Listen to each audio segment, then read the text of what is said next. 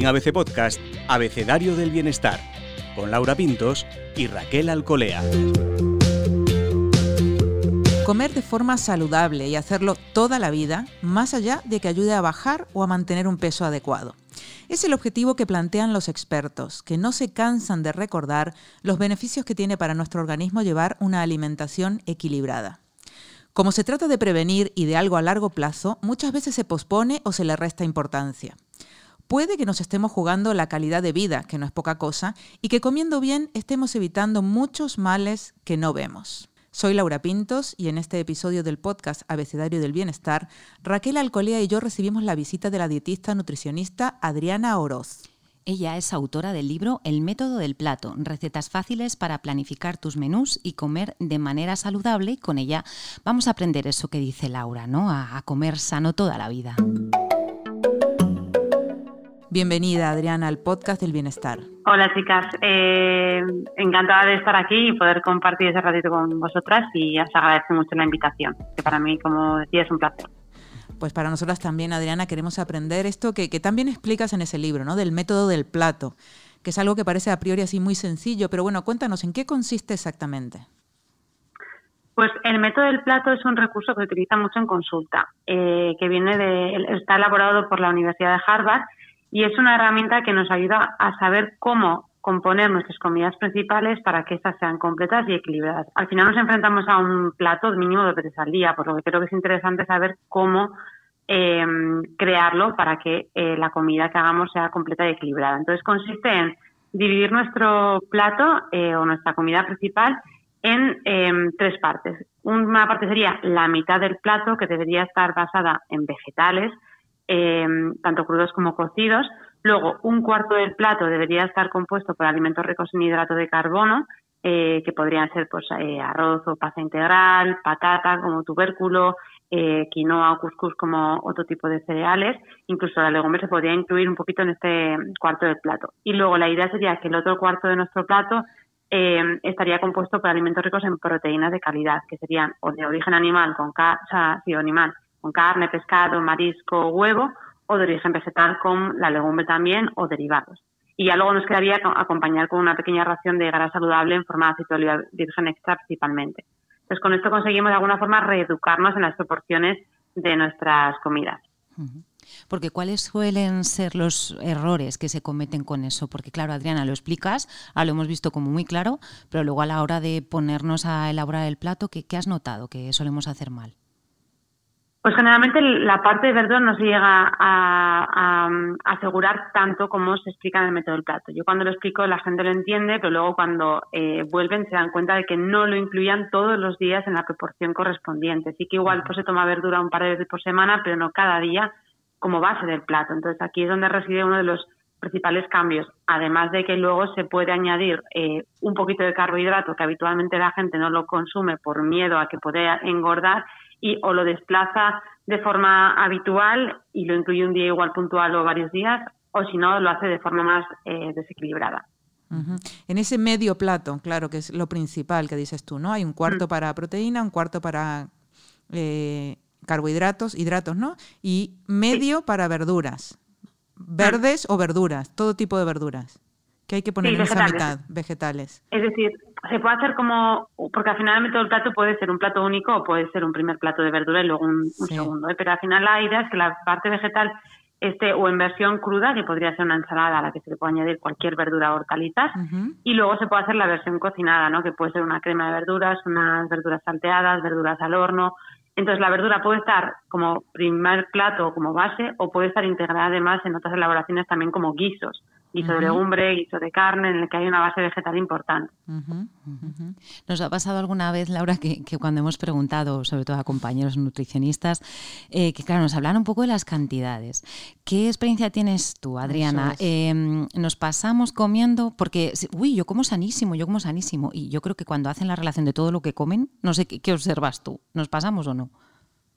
Claro, depende. Eh, depende del perfil. Si tenemos un perfil de persona que lleva toda su vida dieta, por así mm. decirlo, eh, lo que suele pasar habitualmente es que en el día a día coma muy poco, que su ingesta esté muy por debajo de lo que necesita, porque es como que está en un modo dieta constantemente. Y luego sí que igual el fin de semana o periodos un poquito eh, más de, festividad es cuando igual se da más, más banquete, ¿no? Y ya, pues al final las cantidades aquí se descontrolan pero si nos guiamos un poquito por la población general, sí que a veces igual estamos consumiendo, igual no por encima de las posibilidades, pero sí de, forma desequilibrada, como comentaba. Al final la verdura pasa bastante desapercibida, entonces al final la ingesta acaba siendo un poquito, como decía, desequilibrada. Pero podemos comer todas las cantidades eh, que deseemos de, por ejemplo, verduras? A priori sí, a nivel de vegetales la cantidad nunca suele ser marcada, así que se aconseja que haya un mínimo de consumo de unos 200 eh, gramos en crudo de vegetales para asegurar la cantidad, pero eh, no hay una cantidad límite. Generalmente yo siempre digo que eh, en función del hambre que tengamos podemos poner más verdura o menos verdura, siempre y cuando pues no comprometamos o no dejemos de lado otro grupo de alimento que también nos puede completar el plato, como puede ser pues, el acompañamiento de carbohidrato y la fuente de proteína. El objetivo que persigues un poco con el método, bueno, no, no que persigues, sino que se busca, eh, ¿quieres que se coma de forma saludable como hábito o realmente esto nos puede llevar a perder peso? ¿Cómo va fluyendo un poco esta relación con el método del plato? O sea, el método del plato yo creo que es una manera en la que podemos reeducarnos y saber eh, pues cómo tenemos que comer, porque al final de alguna forma no lo sabemos. Sí que puede ser inicialmente un método que puede ayudar eh, a aquellas personas que quieren bajar de peso, porque al final también lo que hacemos es dar mucho protagonismo a las, verduras. Entonces, al final eso como tiene mucha fibra y sacian mucho, puede beneficiarnos en el déficit calórico. Pero sí que verá que el método del plato hay que personalizarlo. Al final es un mitad del plato, un cuarto y un cuarto, pero bueno, luego las necesidades de cada persona siempre hay que individualizarlas en función de sus necesidades y como tal es su objetivo. Eh, Adriana, hay toda una corriente ahora que nos recuerda la importancia que tienen las proteínas. Em, en general, en las mujeres creo que en particular, ¿no? que tenemos que comer un poquito más de proteína. Cuéntanos un poco, ¿cómo saber eh, si estamos haciendo esto bien? ¿Cómo incorporar más proteína a nuestra dieta? Pues, por ejemplo, el método también ayuda mucho porque em, la proteína a veces también se suele consumir poco o, y a veces es más por tema de hábitos, sobre todo de cara a las cenas. Igual llegamos al final del día cansados y hacemos algo rápido, igual un poco de pan con embutido o un, un huevo y, y ya está, ¿no? Entonces la proteína, además de que nos aporta mucha saciedad y eso es interesante para que estemos satisfechos con la alimentación y en particular cuando buscamos un objetivo de pérdida de peso, pero también nos aporta eh, beneficios en cuanto al mantenimiento de la masa muscular eh, y más cuando hacemos deporte.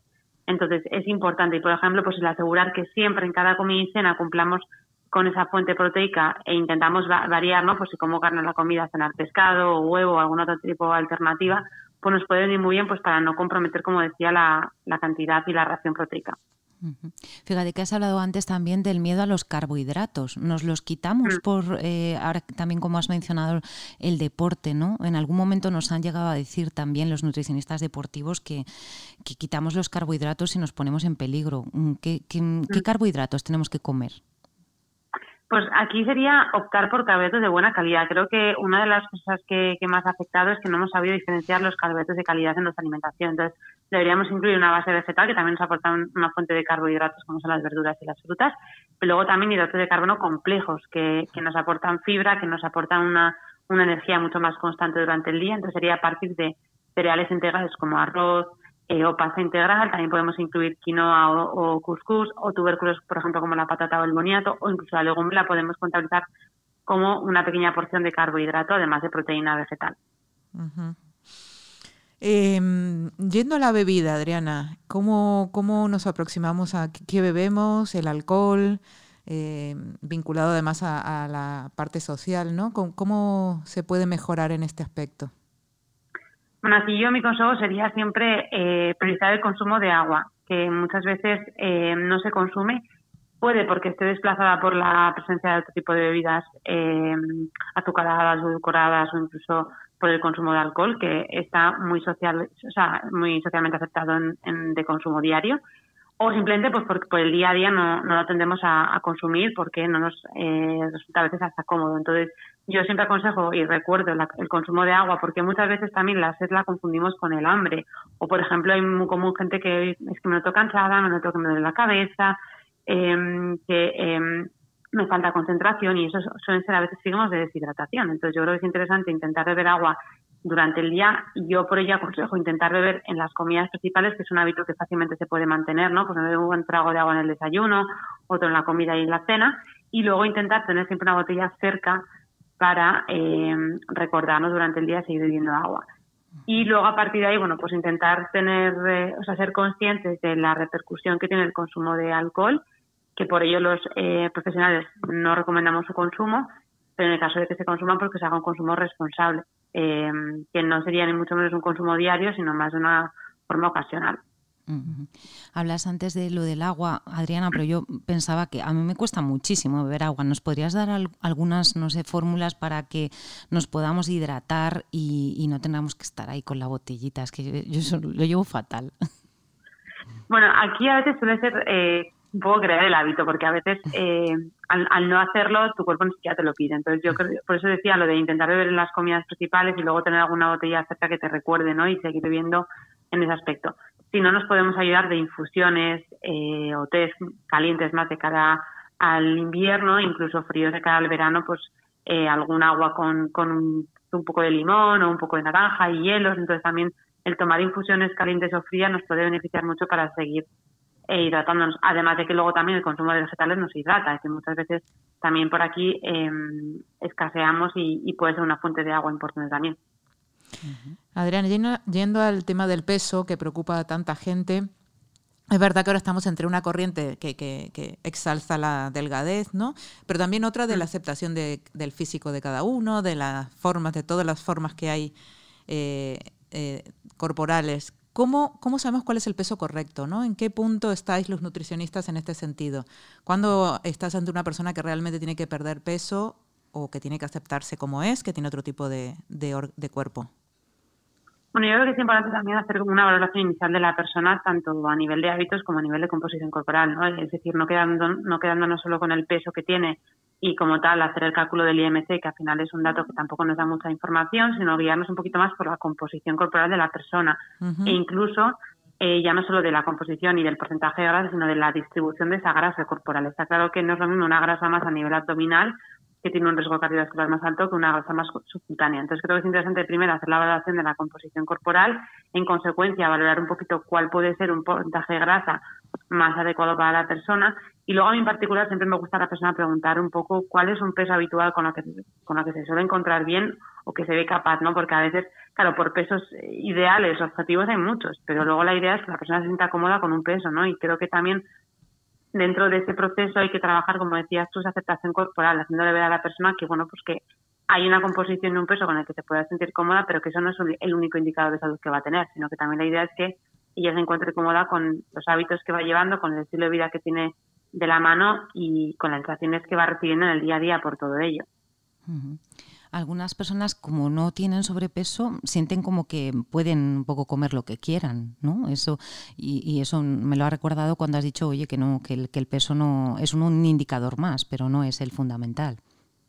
Sí, o sea, al final, de hecho, eh, muchas personas cuando hablan del dietista siempre dicen, no, pero a mí no me hace falta porque yo no, no quiero bajar de peso, ¿no? Es decir, yo creo que seguimos un poco con ese con esa creencia de que los dietistas solo hacemos dietas para la pérdida de peso, cuando en verdad lo que hacemos es educar a la población en comer de una forma más saludable y más consciente, individualizando ¿no? los objetivos de cada uno, ya bien sea por pérdida de peso, ya bien sea por presencia de patología o bien sea por simplemente aprender a comer. Entonces, al final yo creo que nadie nos ha enseñado a comer y creo que es interesante ya que sabemos que la alimentación y los hábitos que tenemos influyen directamente en nuestra salud y, la, y pueden llegar a prevenirnos de enfermedades futuras.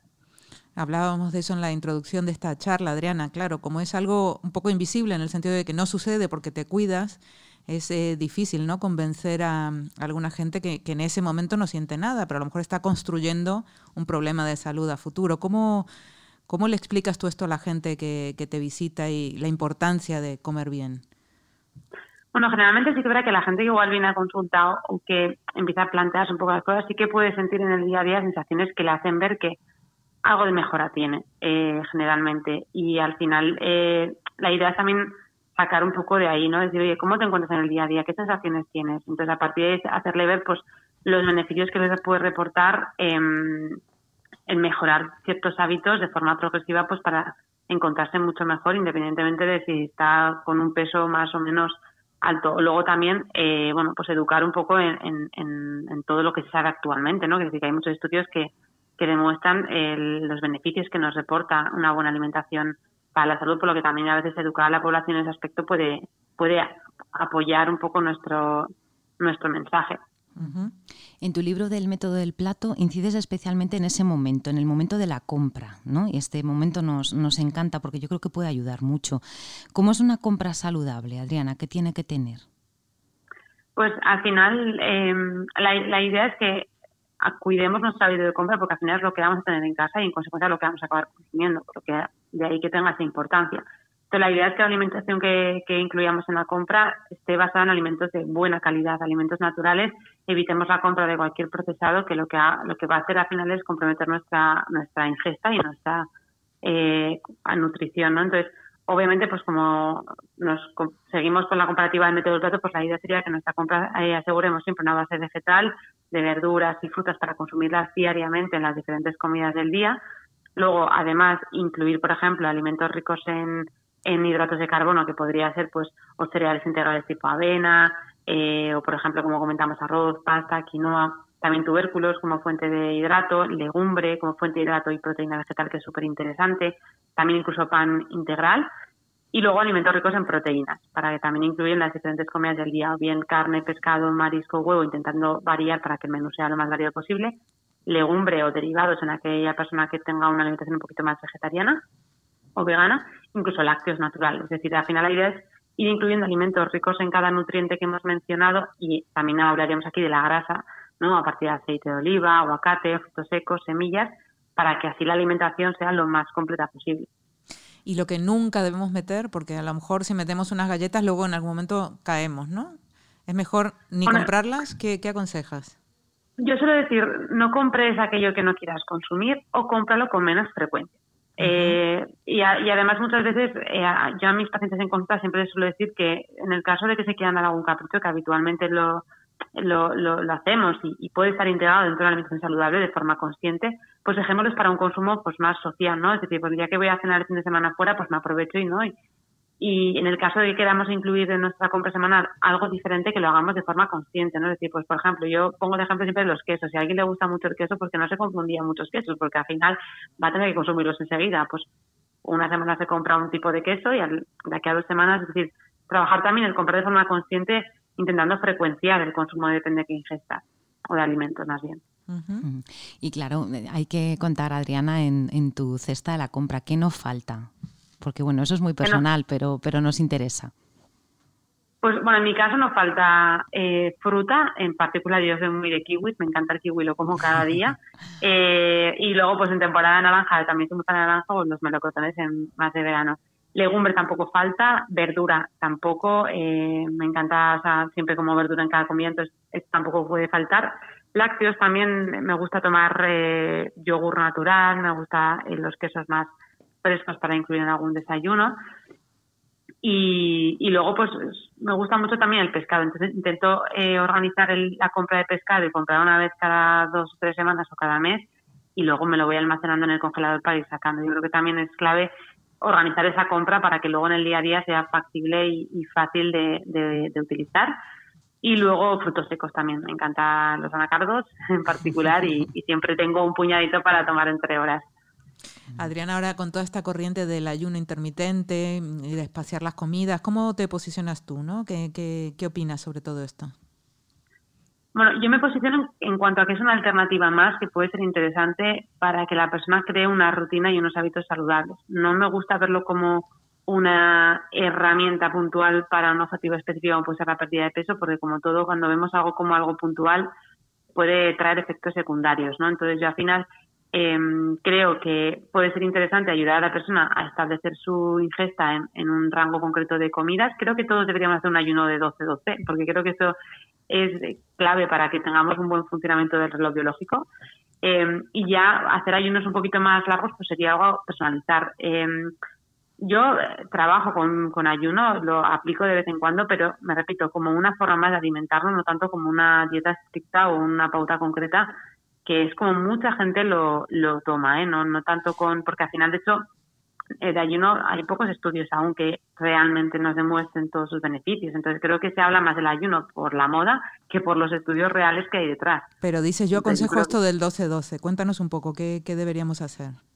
O sea, al final el 12-12 eh, consiste en, en, cuidar un poco eh, ese, esos eh, ciclos circadianos, ¿no? ese reloj biológico que nos ayuda a que el cuerpo funcione correctamente, que implicaría, por ejemplo, pues eh, aprovechar el ayuno nocturno, es decir, cenar a las 9 de la noche y ya desayunar a las 9 de la mañana, que a priori puede parecer eh, muy sencillo, pero es que muy poca gente hace esto, porque igual la gente cena al final a las 10 de la noche, 11, claro, al final si cenamos muy tarde, ¿qué hacemos? Comprometer la entrada al descanso y de alguna forma eso puede hacer, hacer que nuestro reloj, como comentaba antes, ya eh, se altere, ¿no? Entonces yo creo que es interesante cuidar esto, porque mucha gente también, pues eso, que cena tarde y nada más levantarse ya está desayunando a las 7 de la mañana, entonces intentar buscar ese 12-12 puede ser un primer paso importante yo es un hábito que recomiendo. Eh, ya luego podemos hablar de otros ayunos que sería más de, eh, de menos, menos margen de horas.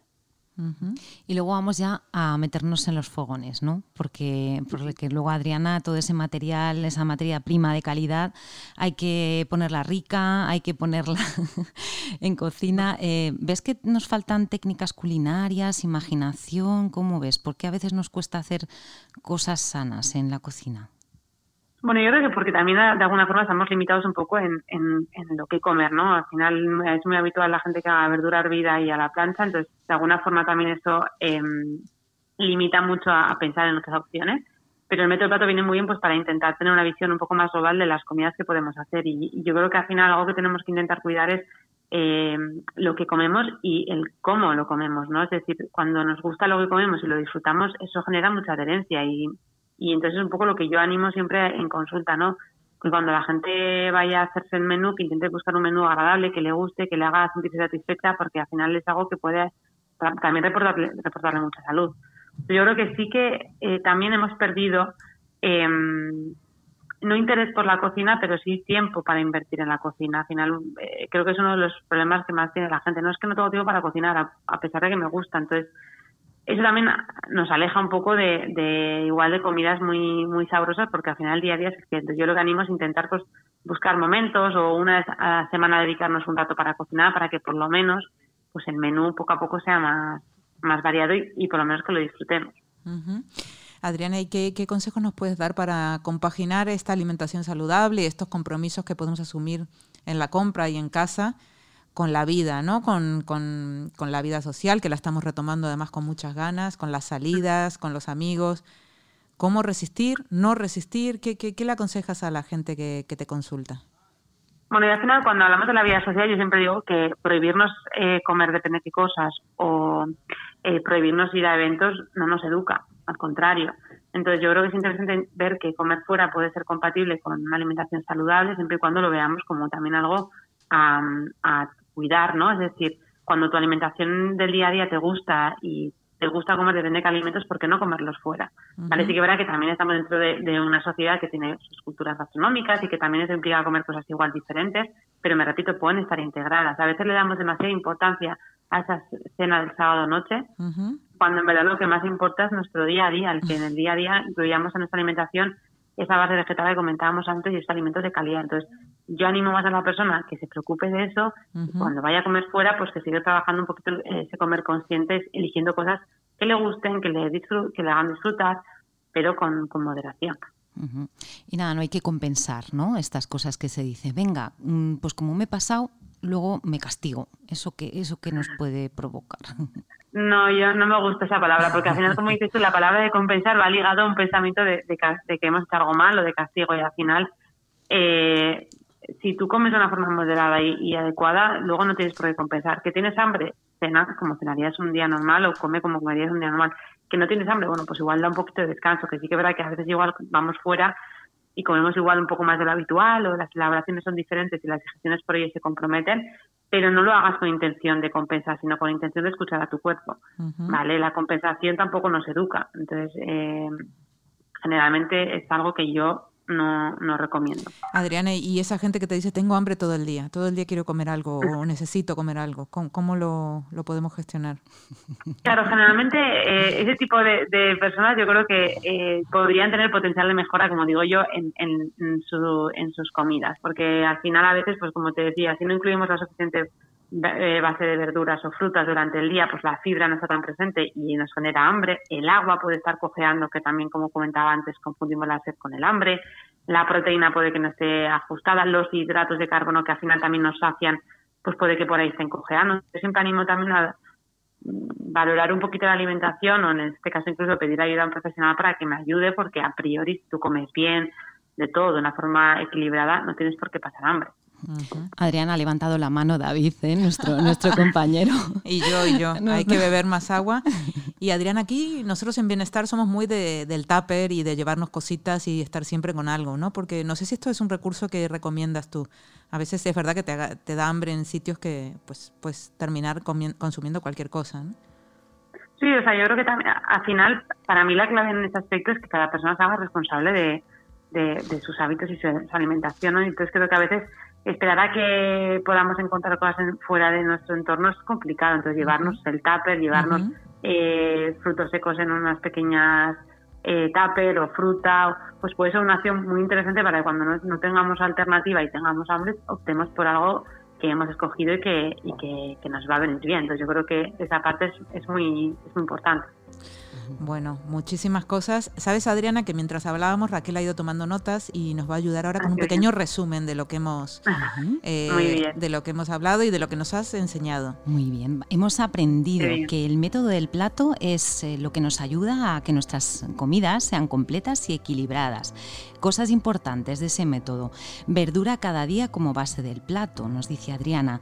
Y atención, que los carbohidratos a veces los dejamos olvidados porque pensamos que engordan, pero no, hay que incluirlos, elegirlos bien, pero incluirlos siempre, ¿no?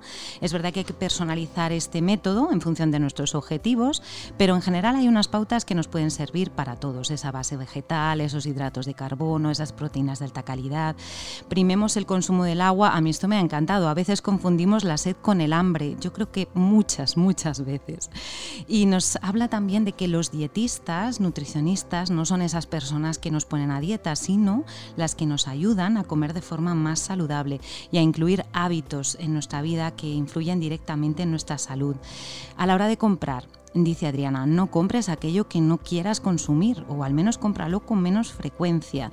Y en cuanto al ayuno que le preguntaba Laura, bueno, es una alternativa más, pero no es algo que tengamos que utilizar para la pérdida de peso.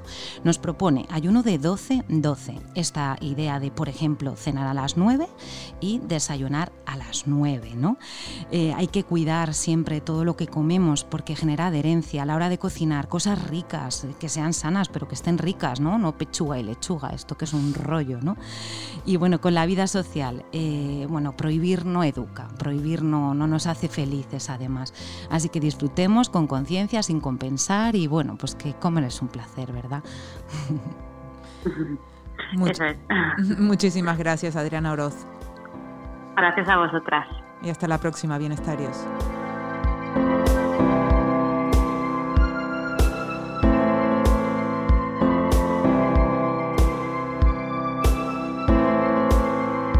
Puedes escuchar todos los episodios del Abecedario del Bienestar en abc.es, iBox, Wanda, Spotify, Apple Podcast y Google Podcast.